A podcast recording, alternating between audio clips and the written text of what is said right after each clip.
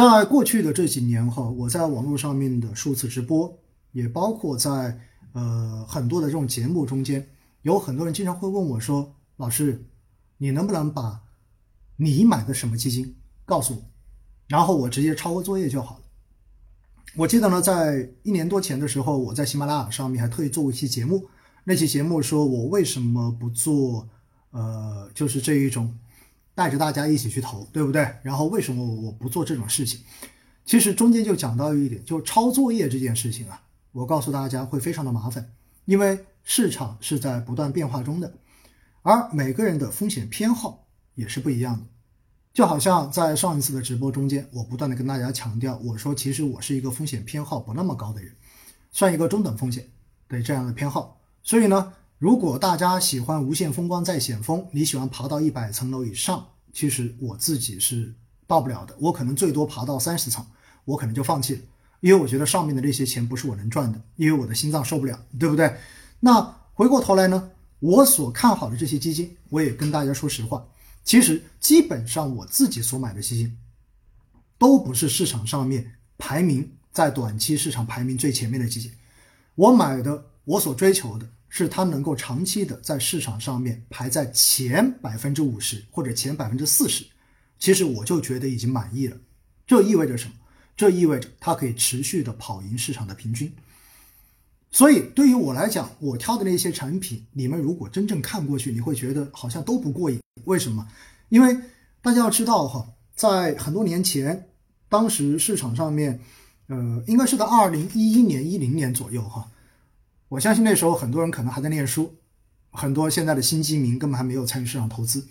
在那段时间呢，当时现在以当时的市场的一个大佬，也包括也是现在市场的一个私募的大佬哈，特别有名，大家特别喜欢他。然后当时呢，我们在做同事，那时候呢，他在公募基金市场的话就有开始做这种专户产品，因为他没有做公募，做专户产品，也是面对合格投资者的，一百万以上才能买。结果大家知道，二零零八年之后的市场是很差的。二零一零年一直熊市熊到了二零一三年年底，所以在这种情况之下呢，那个大佬的产品业绩非常不好，在市场中间一直都跑不赢，结果呢就遭遇到了全国的这种投诉，全国投诉，到处都是投诉他的，说他的业绩做的不好。结果当时我们内部做这种交流会的时候特别好玩，交流会的时候这个大佬就特别的委屈，这个大佬说我买的东西没有问题啊。我买的都是好的股票，他到最后他就说：为什么投资者总是要用半年的这种业绩来要求我？为什么他们总是要用半年的业绩来评价我到底做的好还是不好？结果呢，当时哈我还在业务条线，我们那时候做内部交流的时候就去问他，我们就去笑，我们说：您知不知道哈？呃，国内的投资者。不是以半年的维度来评价您做的好不好，国内的投资者是以一个星期，最长一个月的时间来评价你到底做的好不好。如果你在这一个月的时间中间跑输了市场的大部分，那么这个时候的话，人家就会觉得你不是一个出色的基金经理。尤其是如果市场到了牛市，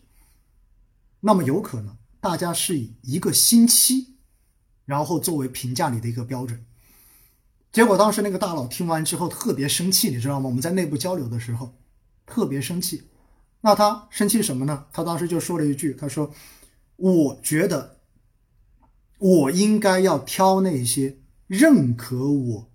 投资风格跟长久投资能力的投资者来认购我的产品，那些不认可我投资风格的，不愿意。”去用时间能等待我所带来的长期回报的投资者，他们就不应该买我的产品。大家现在觉得这句话有没有道理？你们觉得有道理吗？这句话，我告诉大家，这句话其实是有道理的。但是，公募基金最悲哀的事情在于什么？公募基金行业最悲哀的事情在于，每家公司每年都是。以基金公司的资产管理规模作为一个排行业座次的唯一标准，也就意味着每年到了年末的时候，其实基金公司的股东，他们所关心的就是今天到底你今年能能不能保住去年的座次，有没有可能把你的座次往上提一提？所以在这种情况之下，你都会发现，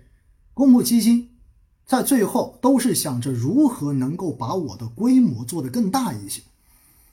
而做得更大又怎么办呢？哎，我看到有人说有业绩才有规模啊，而现实中间是什么？现实中间是有了业绩之后，很快的你的基金就会被赎回，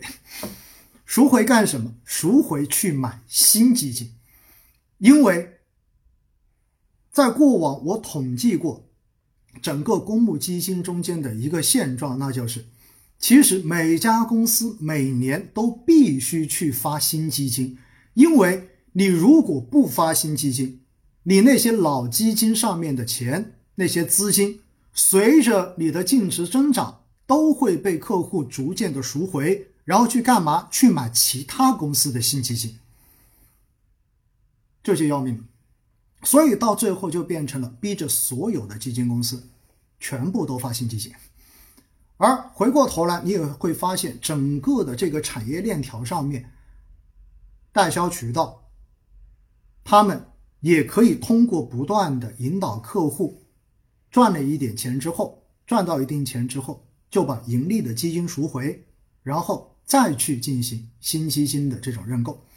这样子的话，不断的形成倒手，然后在中间可以赚取到整个链条上面的手续费。所以当时我们就跟那个大佬说：“我说，如果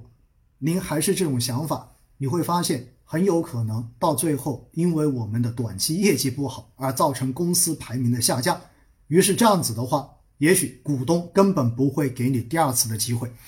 你本来说我要投资五年，我要投资十年，但是到最后的结果，你会发现，可能你投完两年之后，因为业绩考核不达标，然后你就被直接干掉了。这就是一个非常现实的现状。结果呢？那个大佬哈，当时听完之后，觉得完全不能理解，因为他当时是从国外回来的，他觉得完全不能理解这种现状。他说：“怎么会是这个样子？”所以呢，当时哈，我如果大家有去听我在喜马拉雅上面《基金投资好简单》那个专辑，当时的第一集，呃，第二集吧，我说如果要用钱的时候，大家是觉得先赎那些赚钱的基金，还是先赎那些亏钱的基金？然后我说，绝大多数人都会选择赎赚钱的基金，为什么呢？因为赚钱的基金赎回来之后，觉得是自己赚的，对不对？但是亏钱的基金赎了之后，就觉得浮亏变成了实亏，所以到最后的结果就是，做得好的基金往往是被赎的最快的，而做得差的基金往往很多年拿着都不再赎。所以在这样的情况之下呢，在我之前服务的那家公司，哈，我们当时经常内部吐槽，在零七年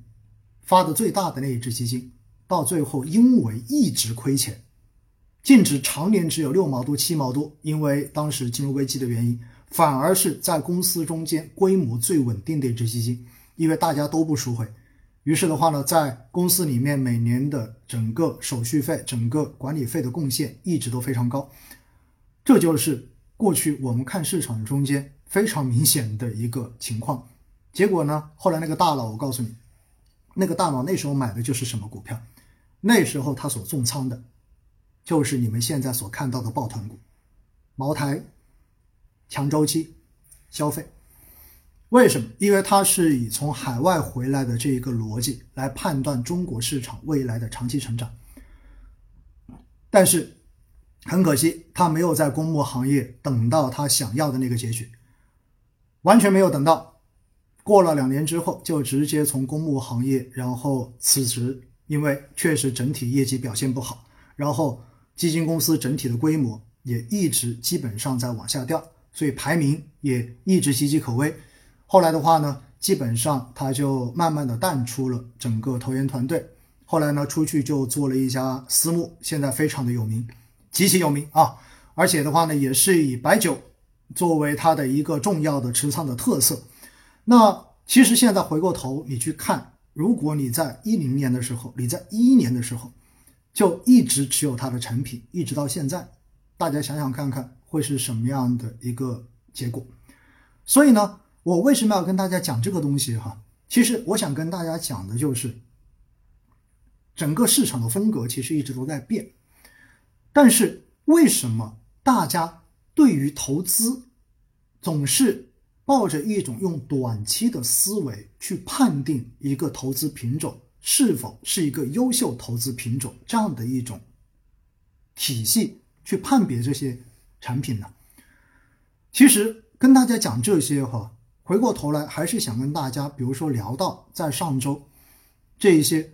基金所谓的抱团的核心资产出现调整之后，然后大家怎么去看待的问题。